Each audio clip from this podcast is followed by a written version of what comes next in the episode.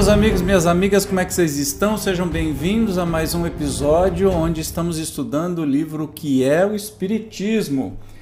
Esse danado de bom aqui, que é um livro que não é muito grande, olha, tá vendo? Ó? É bem fininho, nós vamos concluir o estudo dele é, com, uma, com mais brevidade do que os outros, é, que nos apresenta de maneira resumida, ele foi escrito pelo próprio Kardec, um pouco depois da publicação do Livro dos Espíritos, e é dividido em três capítulos. O primeiro capítulo é um diálogo com um crítico, um cético e um padre, que traz destaque é, respostas àqueles que desconhecem os princípios básicos da doutrina. O segundo capítulo expõe partes da ciência prática experimental, que é um resumo do livro dos médios, e o terceiro capítulo é publicado o resumo do livro dos Espíritos. E neste momento nós estamos é, na parte onde a gente está lendo a biografia de Allan Kardec para começar a entender melhor do Espiritismo. É legal a gente entender sobre quem foi Allan Kardec. Ah, o Kardecinho está aqui. Afinal de contas, o Espiritismo Cast aqui se estuda Kardec. Então vamos continuar de onde a gente parou que Kardec estava falando sobre as suas visitas, é, porque ele, com toda a dificuldade, ele não ficava só paradinho dentro de casa. Ele realmente andava para ver como é que estava a doutrina e se tinha que fazer alguma coisa para melhorar, para corrigir e tudo mais. Então, no ano de 1861, Allan Kardec fez uma viagem, nova viagem espírita a Saint-Mecon e Lyon e verificou que em nossa cidade o espiritismo atingira a maioridade. Então vamos ver este relato aqui. Com efeito, não é mais por centenas, diz ele, que aí se contam os espíritas, como há um ano, é por milhares, ou, para melhor dizer, já se não contam, e pode-se calcular que, seguindo a mesma progressão, dentro de um ano ou dois eles serão mais de 30 mil. O Espiritismo, Aí, tem feito adeptos em todas as classes, mas é sobretudo na classe operária que se tem propagado com maior rapidez, e isso não é de admirar. Sendo essa classe a que mais sofre, volta-se para o lado que lhe oferece maior consolação. Se aqueles que clamam contra o espiritismo lhe oferecessem outro tanto, essa classe se voltaria para eles, mas, ao contrário, querem tirar-lhe exatamente aquilo que ajuda a carregar o seu fardo de miséria e isto tem sido o meio mais seguro de perderem as suas simpatias e fazê-la engrossar as nossas fileiras. O que vimos com os nossos próprios olhos é de tal modo característico e encerra ensino tão grande que acreditamos dever consagrar aos operários a maior parte do nosso relatório. No ano passado, só havia um único centro de reunião, o dos Brotiaux, dirigido por Dijonx, chefe de oficina, e sua mulher. Depois, formaram-se outros em diferentes pontos da cidade, em Guillotieri, em Perrache, em Croix-Rousse, em Weise, em Sen, Just etc., sem contar grande número de reuniões particulares. Então, havia apenas dois ou três médiums neófitos, hoje os há em todos os grupos e muitos são de primeira ordem. Em um só grupo vimos cinco escreverem simultaneamente, Vimos, igualmente, um rapaz muito bom médium vidente, no qual podemos verificar essa faculdade desenvolvida no mais alto grau. Sem dúvida, muito é para desejar que se multipliquem os adeptos, mas o que mais vale ainda do que o número é a qualidade. Pois bem, declaramo-lo bem alto, não vimos, em parte alguma, reuniões espíritas mais edificantes do que as dos operários lioneses, quanto à ordem, ao recolhimento e à atenção que prestam às instruções dos seus guias espirituais a homens velhos, senhoras, jovens, crianças mesmo, cuja atitude respeitosa contrasta com a sua idade, jamais uma única criança perturbou por instantes o silêncio das nossas reuniões, muitas vezes longas, pareciam quase tão ávidas quanto seus pais, em recolher as nossas palavras. Que bons tempos, hein? E você vê, aquilo que eu levantei no último encontro que a gente falou, é que curiosamente o Espiritismo, que hoje é tido como um, é, para as, as, grandes intelectualidades, porque tem o maior número de formados de, com terceiro grau, com faculdade, etc. E tal. Na verdade, ele foi criado para todas as pessoas. E Kardec comemora aí essa visita que ele fez, especialmente em Lyon, onde o Espiritismo ganhou muitos adeptos e a grande, grande maioria eram de operários. E você vê, contando aqui, que uh, tinha aí uh, um casal de operários que fundou uma, uma casa espírita é, e que tinham médiums novos e etc e tal, e que os operários prestavam muita atenção e de qualquer idade que fossem, até as crianças ficavam quietas, isso significa muito. Eu acho que a gente não está muito no caminho, é, o movimento espírita não está muito no caminho idealizado pelo Kardec. O que, que a gente pode fazer para mudar isso, né? Vamos continuar aqui, ó. Isto, porém, não é tudo. O número das metamorfoses morais é, entre os operários, quase tão grande quanto o dos adeptos. Hábitos viciosos reformados, paixões, paixões acalmadas, ódios apaziguados, lares tornados tranquilos, em uma palavra, as mais legítimas virtudes cristãs desenvolvidas, isso pela confiança de agora em diante inabalável que lhes dão as comunicações espíritas no futuro em que não acreditavam. É uma felicidade para eles assistirem a essas instruções de que saem reconfortados contra a adversidade. Muitos chegam a galgar mais de uma légua, sob qualquer tempo, inverno ou verão, tudo arrostando para não faltarem uma sessão.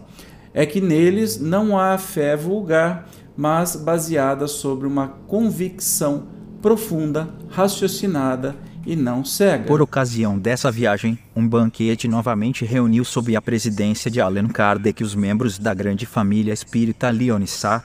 No dia 19 de setembro de 1860 os convivas eram apenas uns 30, a 19 de setembro de 1861 o número era de 160, representando os diferentes grupos, que se consideram todos como membros de uma grande família entre os quais não existe sombra de ciúme e de rivalidade. O que diz o mestre, temos, de passagem, grande satisfação em registrar. A maioria dos assistentes era composta de operários e toda a gente notou a perfeita ordem que não cessou de reinar um só instante.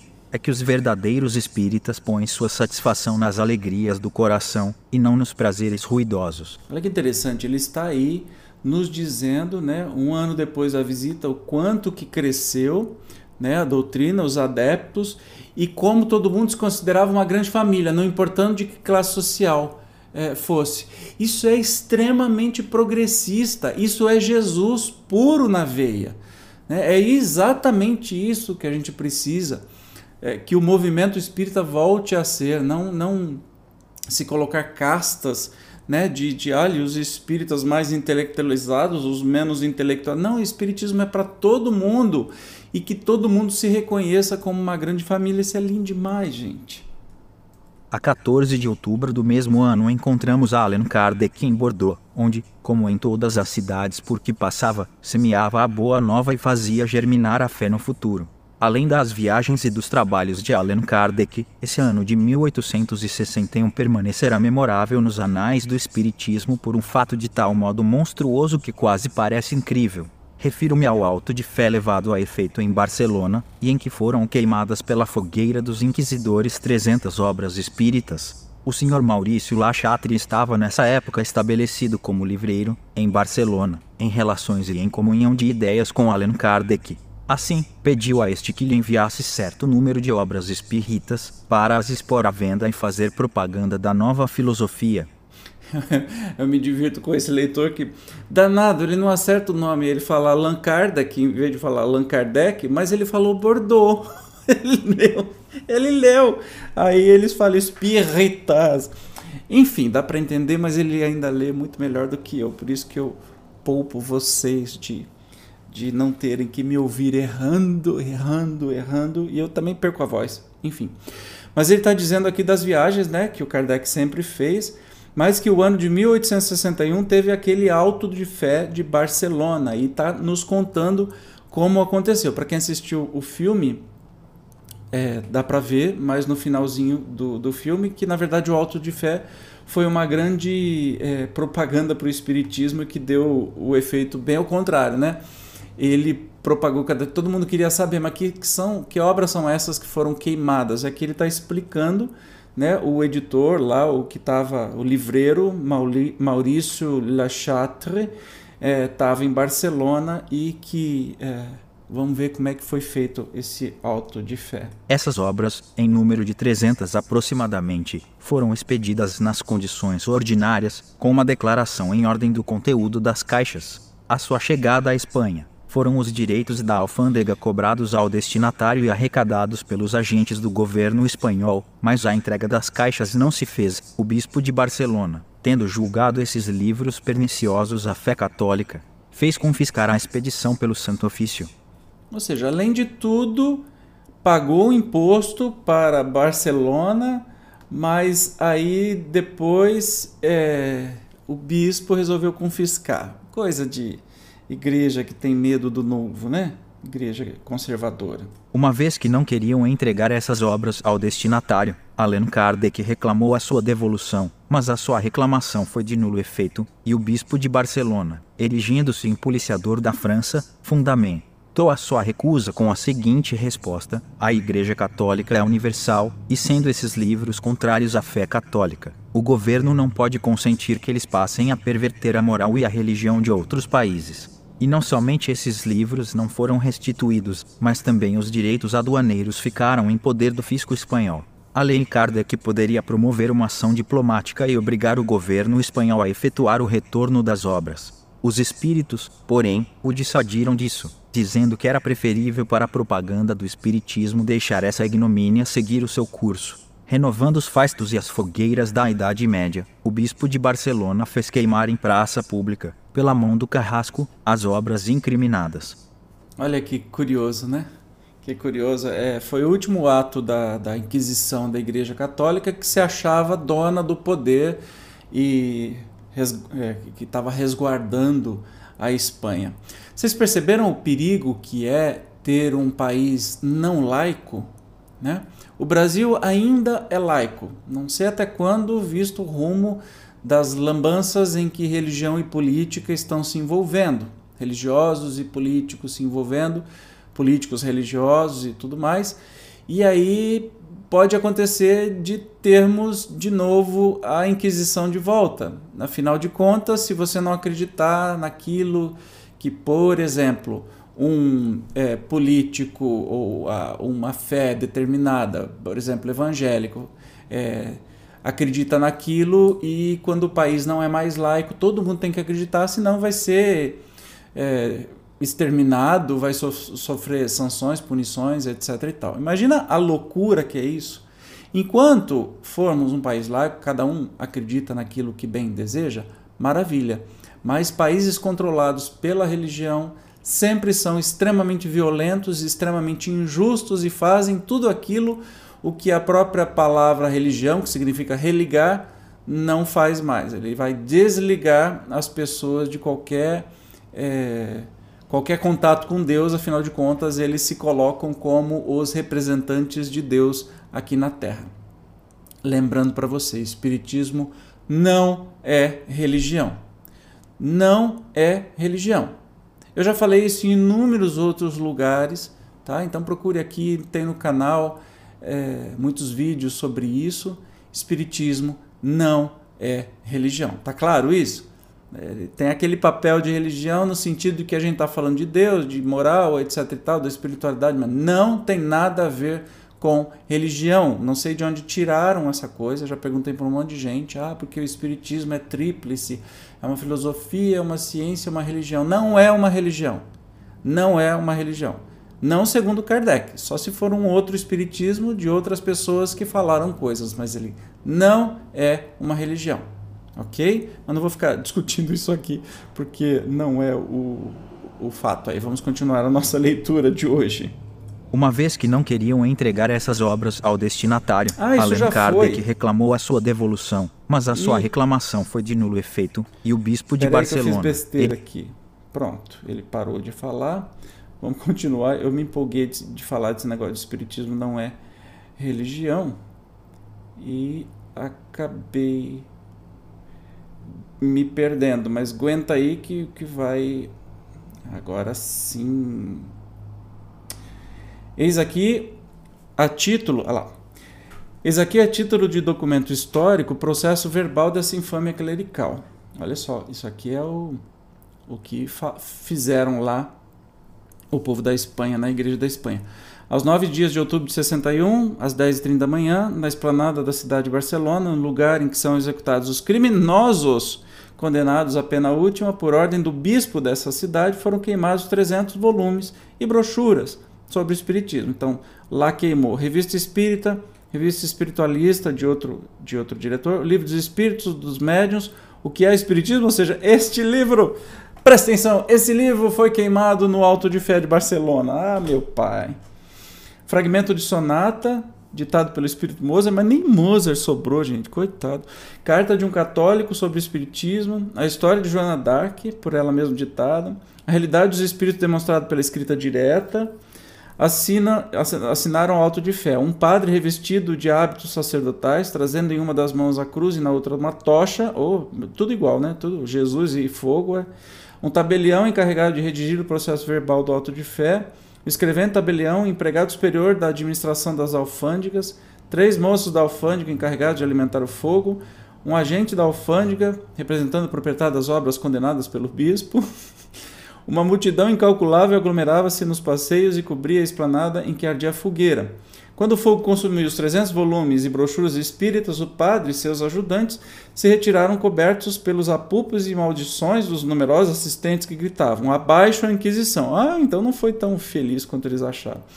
Em seguida, muitas pessoas se acercaram da fogueira, apanharam as cinzas. Seria diminuir o horror de tais atos acompanhá-los com a narrativa dos comentários. Constatemos somente que, ao clarão dessa fogueira, o Espiritismo tornou tomou um incremento inesperado em toda a Espanha e, como haviam os espíritos previstos, conquistou aí um número incalculável de adeptos. Só podemos, pois, como fez o Allan Kardec, alegrar-nos com o grande reclamo deste ato odioso, operou em favor do espiritismo. A propósito, porém, da propaganda que nós mesmos devemos fazer da nossa filosofia, nunca deveremos esquecer estes conselhos do mestre. Olha que interessante, esse auto de fé foi feito para Ok, mas é um monte de absurdo, né? Já li para você um monte de gente, uma pataquada, uma palhaçada, que a igreja nem tinha o poder de fazer isso na época, mas, mas fez. De algum modo, mas fez. Hoje em dia a gente vê tanto absurdo acontecendo aqui no Brasil, a gente sabe que de vez em quando escapa uma, uma besteira aí. E, e isso, em vez de é, diminuir o espiritismo, foi o que promoveu o espiritismo. E, e Kardec recebeu dos espíritos a orientação: olha, não faça nada porque isso vai ser o grande propagador do espiritismo. Isso, o espiritismo foi mais conhecido mundialmente, especialmente na Espanha, por causa desse tal infame alto de fé, essa palhaçada que fizeram. Mas vamos ouvir o próprio Kardec aqui, ó. Vírgula, o espiritismo se dirige aos que não creem ou que duvidam, e não aos que têm uma fé e aos quais esta fé basta, que não diz a ninguém que renuncie às suas crenças para adotar as nossas e nisto ele é consequente com os princípios de tolerância e de liberdade de consciência que professa.